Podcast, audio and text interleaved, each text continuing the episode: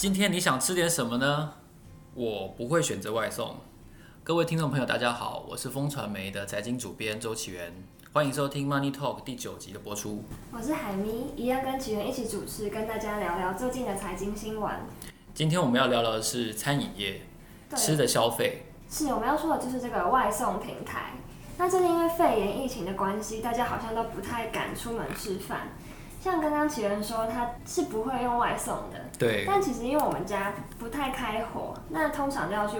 外面吃饭，不然就是只能叫外送。所以我自己其实是外送的常客，我大概一个礼拜会叫个两三次。这一点跟我完全不一样，因为我是一个蛮注重体验的人。我觉得在吃东西的时候，除了食物本身的味道之外，我觉得。整体的体验是非常重要的。你一定会问，什么是整体的体验呢？比如说那天室内的冷气冷不冷，然后他放什么音乐，然后他的椅子坐起来舒不舒服，我不会会不会很容易碰到别人的背啊，别人的身体。我觉得这些是吃下东西的时候一个非常重要的体验。我之所以跟海咪会有这么不一样的意见，就是因为我觉得外送回来的东西好像，就以薯条为例好了，我觉得吃到那个有一点。降温，然后台语叫做“润润”的那种薯条，我真的觉得哇，我无法忍受，所以我就坚持到现在为止，我都坚持不买外卖，跟别人完全不一样。对，可是我觉得在家吃饭其实很舒服啊，就别人会把东西送到你手上，这样不是很好吗？而且外送费通常就大概是二十五到六十块之间，我觉得这对消费者来说，我会觉得不是一个太大的负担，不会觉得贵到说我就不想叫外送了。其实，在聚会的时候，我们刚刚有聊到，其实聚会的时候的确是叫很多种外送是非常方便的，因为很多人分那个运费。对你，你不可以同时去买老天路的卤味，然后哪一家的甜点，然后去买哪一家的蛋糕，全部汇在一起，然后你就可以一次吃到所有你想吃的各种，从前菜到点心好吃的东西。是，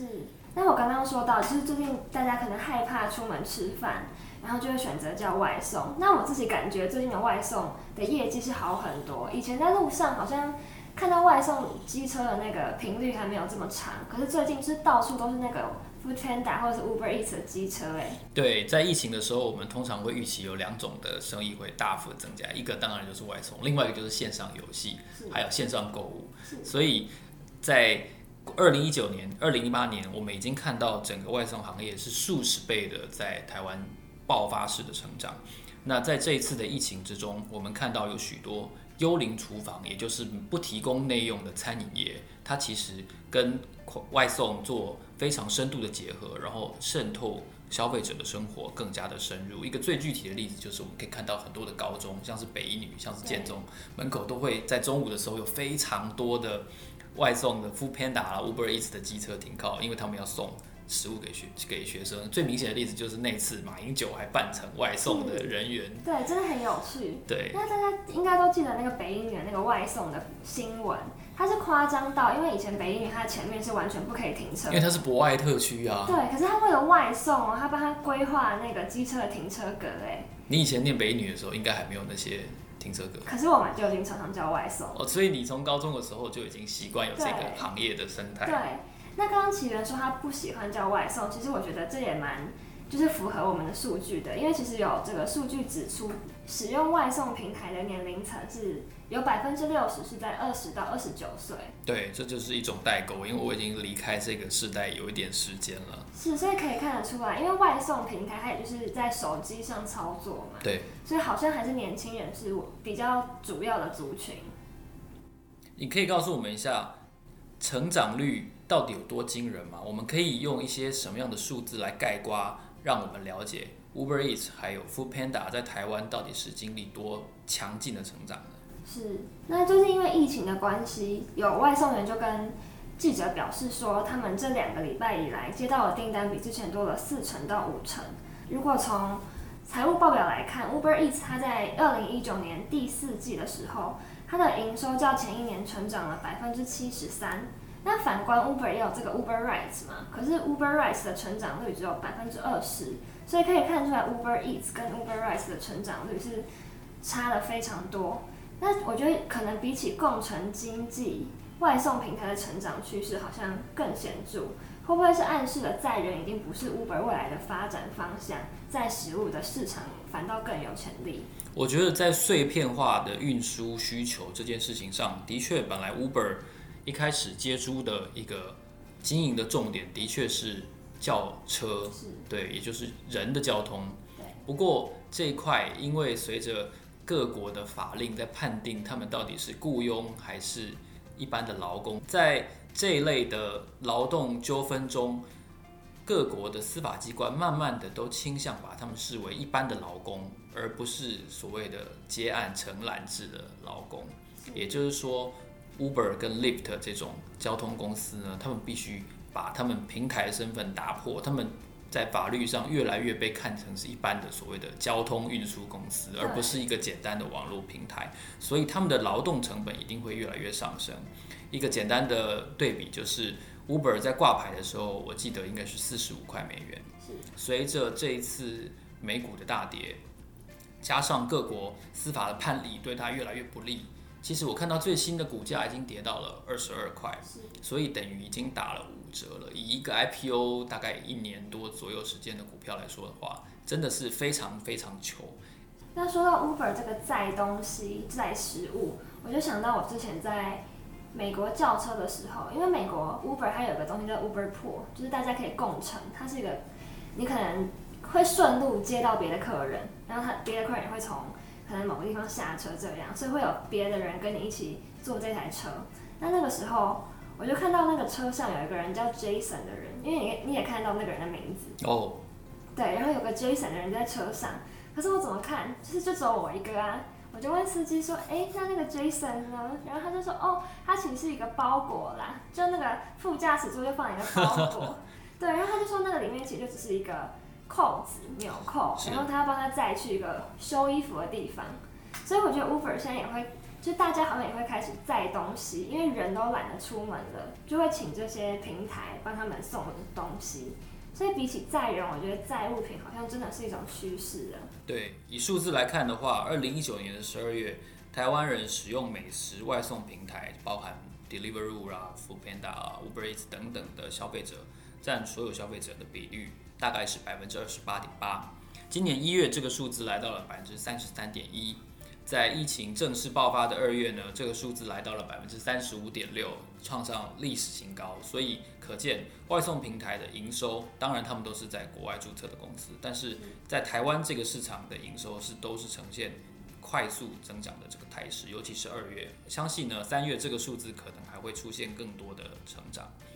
是，那奇文哥，你有没有想过，那这些钱到底流去哪里了？像我们付的那些外送费，难道真的都是送到外送员的口袋里吗？因为像外送费通常落在二十五到六十元之间嘛，那以平均四十块来说了，外送员真的只拿四十块吗？其实这个问题哦，我最近在《华尔街日报》我也找到了一个类似的答案，他们就在评测说，其实一般的那种美国家庭式的餐厅，他们如果一份沙拉、一份饮料，然后一份。乐眼牛排，然后一个点心，这样子算起来的话，假设他每一份餐厅跟你收三十块美元，总共花费，那一般来说，如果你是选择内用的消费者，通常餐厅最后会赚到的钱大概是净利率大概是百分之六十九。嗯。然后，但是如果你选择的是外送，不管透过任何平台外送到消费者家里，或者说外面其他地方的话，它的净利率大概只有百分之三十九。也就是少了百分之三十的净利率，很大的一个差距。对，但是这些这笔钱不会是全部都有那个运送的人收取，平台还是会给你拆。那这个“拆”这个字呢，其实也就隐含了非常多暧昧跟调整的空间，因为毕竟有了平台，外送员才能够收到钱嘛，才能够有单子接。那在这个过程中，其实平台要收多少，他一个小时派给你多少。还有怎么派，其实都是平台来决定的。是，那一般来说，虽然每一家平台都会不一样，但一般来说，外送平台会跟他的合作餐厅抽成三到四成，然后外送的外送员的每一个接单会拿大概七十元左右。对。那我如果我们以一笔两百元的订单来看好了，然后他收取你的外送费是四十块，然后他再跟餐厅抽三成的餐点费，那就是六十块。所以平台这个时候赚到的是一百块，他的收入是一百块。可是这一百块我刚刚说的，他要给外送员七十块嘛，所以最后平台他就其实只剩下三十块可以拿。看起来是一个不太多的比例，平台只拿三成，但是因为平台着重的是长尾的效应，他希望这个消费的复制效果不断的出现。是。透过口耳传播也好，透过这个消费者本身再次的消费也好，总之它能够黏着在这个平台上，所以百分之三十实际上他希望的是你不断的来消费。那店家竟然也要被抽成呢？他们怎么还会愿意跟平台合作啊？对，这也是我很奇怪的一个问题。对，他自己送不是更好吗？对。那像原本就有外送服务的店家，像是麦当劳、必胜客这些啊。他们愿意加入平台，其实是为了更稳定的外送人员。因为有时候店里太忙碌了，如果还要派遣员工去外送的话，在人力运用上会比较吃紧。企业可能会为了外送，然后在同一个时段，他就要多雇佣一到两个员工。可是如果有了外送平台的协助，他就不用再担心说订单就是有了订单却没有人可以送的问题，因为这个外送人员会由平台一起来分担，解决这个人力不足的问题。对，而且依照餐厅本身名气的大小，还有来客数原来的多寡，餐点会被平台抽三至四成的费用。可是知名度越高的品牌，平台愿意让利的幅度就越多。比如说鼎泰丰，它可能抽的钱就很少，但是相对的，如果今天是一家刚开门不久的早早午餐店，它可能就会被收足这百分之三十到百分之四十的费用。所以。我们如果去买一个名不见经传的，或者说你没有试过的新的店家的话，通常你会觉得，哎，这个分量好像蛮少的。对对。那为什么这独立小店还会愿意加入品牌呢？通常都是因为我刚刚提到的长尾效应，为了要在最热门的平台上面被最多的陌生的消费者看到，因为平台的出现，我觉得大大幅的改写了一件事情，也就是店面的区位。以前我像我们风传媒，我们的公司位在内湖嘛，西湖站。如果今天我的早午餐店开在西湖站的话，第一个它可能面临的问题是周六周日没有上班族来消费，所以它跟平日的消费的的营收会差非常多。第二个，如果我不是在西湖站附近上班的人，或居住在附近的人，我可能一辈子都不知道这里有一家店。对对，所以平台的出现可以帮助我。把这些东西外送到一个更远的地方，是，而且也等于是像一个变相的行销嘛，好像平台在帮你打广告一样。那我们这个眼尖的消费者其实也会发现，有些餐厅在店里吃是比一个钱，可是到了平台上，它的定价就不一样了，它的定价就变高了。那它这些部分的店家就会利用这个调整平台上定价的这个策略，让消费者一起负担它被抽成的部分。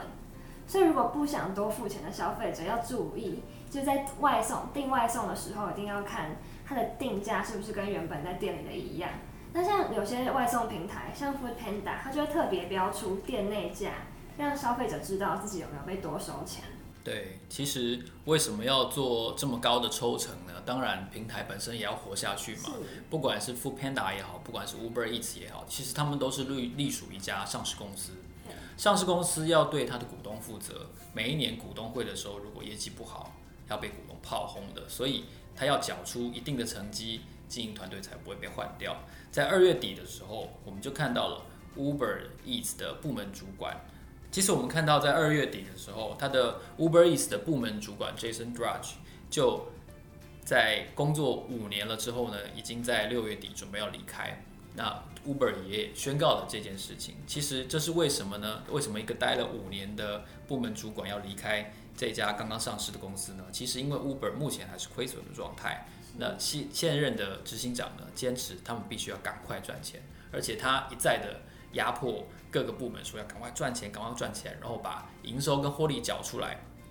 所以他们做了一件事情，他们撤出了那些成长不够快。或者是目前还不是第一名的市场。举例来说呢，一月份的时候，Uber 就把它印度的外送部门给卖掉了，卖给他本身印度的一家竞争对手。此外呢，二零一九年的时候，公司早就已经把他在维也纳的外送公司，还有在韩国的外送公司也都给撤资了。所以可以看得出来，他想保留精力，保留最精华的部分，在他最有优势的市场。对。之前外送员有在 PTT 上揭露说他自己是某一个平台外送平台的这个员工，然后他月入高达十二万呢，这是真的吗？一个外送员可以月入十二万吗？首先，我觉得你必须要把你本身的保险还有这个摩托车的折旧算进去，因为我曾经看过有一个做 Uber Eats 的，竟然是骑重机在送 Uber Eats，我想他可能他本身花花在那台重机上的钱就已经很多了，所以要先把他为了做好这一趟外送的相关的成本给算进去才行。对，那因为其实每一笔订单，我刚刚说外送员平均可以拿到七十元。另外，随着接单量的多寡，也会有不同程度的奖金。也就是说，如果你接的越多单，你的奖金就会越高。那平均下来，你的一笔每一单就会赚得越多。因为我之前有看到他的那个薪资单，我帮他除下来，其实他的每一笔这个订单大概可以赚到九十块。所以我想，应该是那个奖金，就是你送的越多，他就会给越多。对，我们刚才提到了扣掉保险这件事情哦，其实在企业的雇佣上。其实，为员工一般的员工负担的劳健保的金额是许多人比较忽略的部分。以往我们看到外送员能够有享有比较高的收入，那是因为第一个他们的工时比较长，每天的工时几乎都超过十个小时。那当然，他其实可以自己决定要工作多久嘛。那如果你不要周休二日，然后每天都工作大概十个小时以上，那你当然要赚多钱就不是问题。对。而且还有一个最重要的是，出车祸的风险呢，其实是要自己承担的，因为我们都知道多劳多得嘛，所以他能够越快的把越多餐点送到，他就能够赚越多的钱。不过，因为其实这个行业有很高的车祸的风险，所以后来在几次发生甚至死亡车祸的时候呢，Foodpanda 公司就要求外送员送餐的时候，除了要一定要遵守交通规则之外，还有一些必要的。防守性的驾驶的行为要遵守，所以一些基本的，比如说不钻车缝，不卡右边，避免可能被车门击落，然后啊不不准蛇行，而且你转弯的时候一定要礼让行人，然后停车一定要合法，避免造成人家的车祸。还有一个最重要的是，车速不能太快，超过四十公里，也不能闯红灯。那四十公里其实很低耶。对，所以但是市区骑车本来就是要在四十公里以下，可是。一旦遵守了这些行为的时候，特别是在双北市，是交通繁忙的时段或者是一些特定的路段，其实送餐时间一定会延迟。对，如果你还要爬上楼的话，那消费者如果又要给负评，就很难赚到钱。因为我们调查出来，其实每一个消费者接到这个单，平均是二十五点五分钟，就是你下订单之后，然后只要经过二十五点五分钟，就可以拿到你的食物了。所以这个时间对外送员也是一个压力。那外送员这个工作风险是真的不小，所以尤其是在这个肺炎疫情的时候，外送员他们有可能会因为送餐被感染。那这个时候，美国的 Uber Eats 其实就推出了一个呃解方，他说他希望可以给外送员十四天带薪的病假。如果你就是在外送的过程中被感染的话，那你可以有十四天的这个有薪水的假期。可是因为他们现在是用承揽契约去。成立这个雇佣关系，那这样的话就没有办法给带薪的病假了。所以美国有因为这个原因，他的副总裁有出来说，他希望可以改善这个工作环境，然后改用就是符合一般劳动法的方法，然后让司机有更完善的健保。其实给假这个动作，是不是承认了他们是属于一般的员工，而不是所谓承揽制的劳工呢？二月十二号的时候。台北市的美食外送司机工会正式发起了。为什么会发起这个东西呢？他们全部都是一群外送行业的司机所组成的工会，因为他们为了要抗议 Foodpanda 的薪资还有排班组别的问题呢，都没有跟劳方得到适切的处理，就是因为单纯的劳动部认为这些人是一般的员工，而不是所谓的承揽制。所以呢，外送员就表示，他们的收入在平台改变了排班还有后台的资讯系统的演算法之后，他们的收入变少了。演算法对我们来说，也就是一个看不看得到讯息的问题，但对这些外送员来说，却是实实在在的收入减少。举例来说，有一个余姓的外送员，他就向记者表示，以前他每天早上六点钟就开始跑单，那个时候他送早餐，一直跑到晚上十一点他送宵夜，中间整整十七个小时。在寄单的方法没有改变之前，这个外送员他一个月可以接一千两百多张单，是每个月的收入大概是十万块。嗯，但是在平台改变了演算法之后，他同样一天跑十七个小时，早上六点到晚上十一点，他大概只能收到八万多块。对对，如果还要维持以往十万块钱的水准的话，等于他一个月要接多接三百多张，一天要多接十张的单子。是，对，所以他一天已经工作十七个小时了，但是他的收入却在简单的演算法的改变之后被减实质减轻了百分之二十。对，所以我们看到的是，平台如果要为了维持一个上市公司的盈利的水准的话，通常我们会看到，除了他利用雇佣制，他还会让外送员感受到好像是收入的减少，所以实际上也会衍生一些所谓剥削的争议。是我们刚刚看到，好像外送员可以一个月就赚十万块以上，然后餐厅也可以用这个平台趁机帮自己打广告，然后平台的业绩也一直暴涨。可是好像平台还是都在赔钱呢。启源哥可不可以跟我们分析一下 Uber 跟我们 Foodpanda 的母公司 Delivery Hero 的故事？对，我觉得其实为了录这一集哦，就是以以前从来不叫外卖的我，我只关心 Uber 的营运状况的我，我也特别去看了一下，回头看一下，原来 Foodpanda 的背后的母公司其实是一家上市公司。刚才海明有讲到叫 Delivery Hero。对，那时候我在美国的时候就有看到。其实 Delivery Hero 它的每一个在每一个国家的那个标志是不一样的，像台湾就是熊猫嘛，Panda，可是在美国它叫做 Delivery Dora，然后也是粉红色跟灰色作为标志，可是那个长相就不太一样。对，但是同样是外送平台，我觉得可能是因为 Uber 还有载人交通的这个拖累的关系，这个拖油瓶的关系。因为刚刚说的成长率只有百分之二十嘛。对，两家的。股价表现相差非常多。我刚才用 Google Finance 查了一下，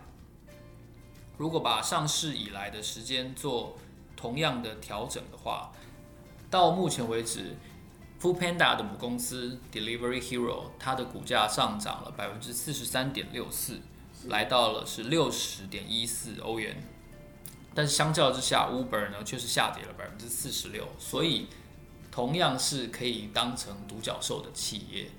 两家的股价却是天壤云泥的差别。当然，我们可以说 Uber 它是一个市值大很多的公司，因为 Uber 的市值是三百八十九亿美元，但是 Delivery Hero 只有一百二十一亿，只有三分之一。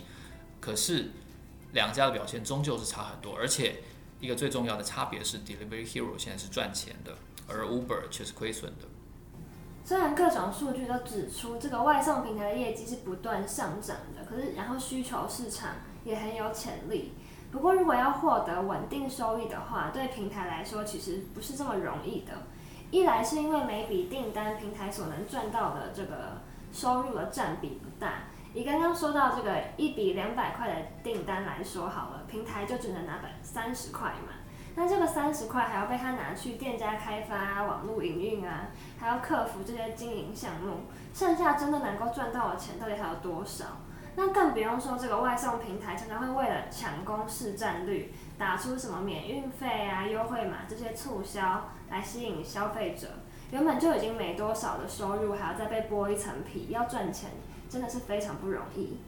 如果以巴菲特的护城河的概念来看的话，我们可以更看出。这个行业其实跟外送员本身的权益可能是一样的脆弱，对，因为我们刚才海明也提到，很多的外送平台都会说它免运费，这就证明了一件事情，它是没有护城河的，消费者是可以轻易的叛变，没有任何的成本的。它今天跟银行的存折不一样，如果我要把银行的钱全部领出来，然后要销户存去别的银行，那它必须要经过一个解约销户的举动，但是。我要从 Uber Eats 跳槽到 Foodpanda，我是完全没有成本的。他们除了自己平台花钱绑住一些特定的厂商，比如说我据我所知，Uber Eats 花了相当大的一笔钱绑住了台湾第一家咸酥鸡。嗯，对。对，你想要吃到台湾第一家，那你就只能跟 Uber Eats 下单。但除此之外，他们想要绑住消费者产生忠诚度，或者说对品牌有强烈的爱好，是很困难的。对。所以我们看到除了他。请萧敬腾跟卢广仲，然后另外一家请吴康仁来拍广告之外，其实我们不容易产生区别感。对，那像之前与 Uber Eats 还有 Food Panda 并列平台三大巨头，这个来自新加坡的 HonestBee，其实就已经因为它这个砸大钱行销啊，然后人事成本太高这个理由，然后就导致它资金不足，在去年的时候就已经退出台湾了。由此来看哦，其实 Uber 的创办人、前任大股东卡拉尼克，他在二零一七年因为性骚扰的丑闻，公司的文化被迫下台了之后呢，其实。当 Uber 在二零一九年股票挂牌，后来不久，卡拉尼克就把他手上几乎九十五趴的持股全部都卖光了。大股东在上市之后大举卖老股，而且不留情面的退出。我个人认为这是一个对公司的股价非常不利的讯号。是，对，所以如此看来，其实我觉得。这个行业也许会不断的有新平台出现，也许会越来越热闹，但是个别公司是不是真的能赚钱，真的要打上一个很大的问号。是，对，今天我们的节目就差不多到这里结束了，非常谢谢大家的收听，希望大家来到 Apple Podcast 上面为我们打新评分，并且留下你希望我们改进的优点。我是风传媒的财经主编周岐原，我是海咪，这里是 Money Talk 第九集，我们下次见，拜拜。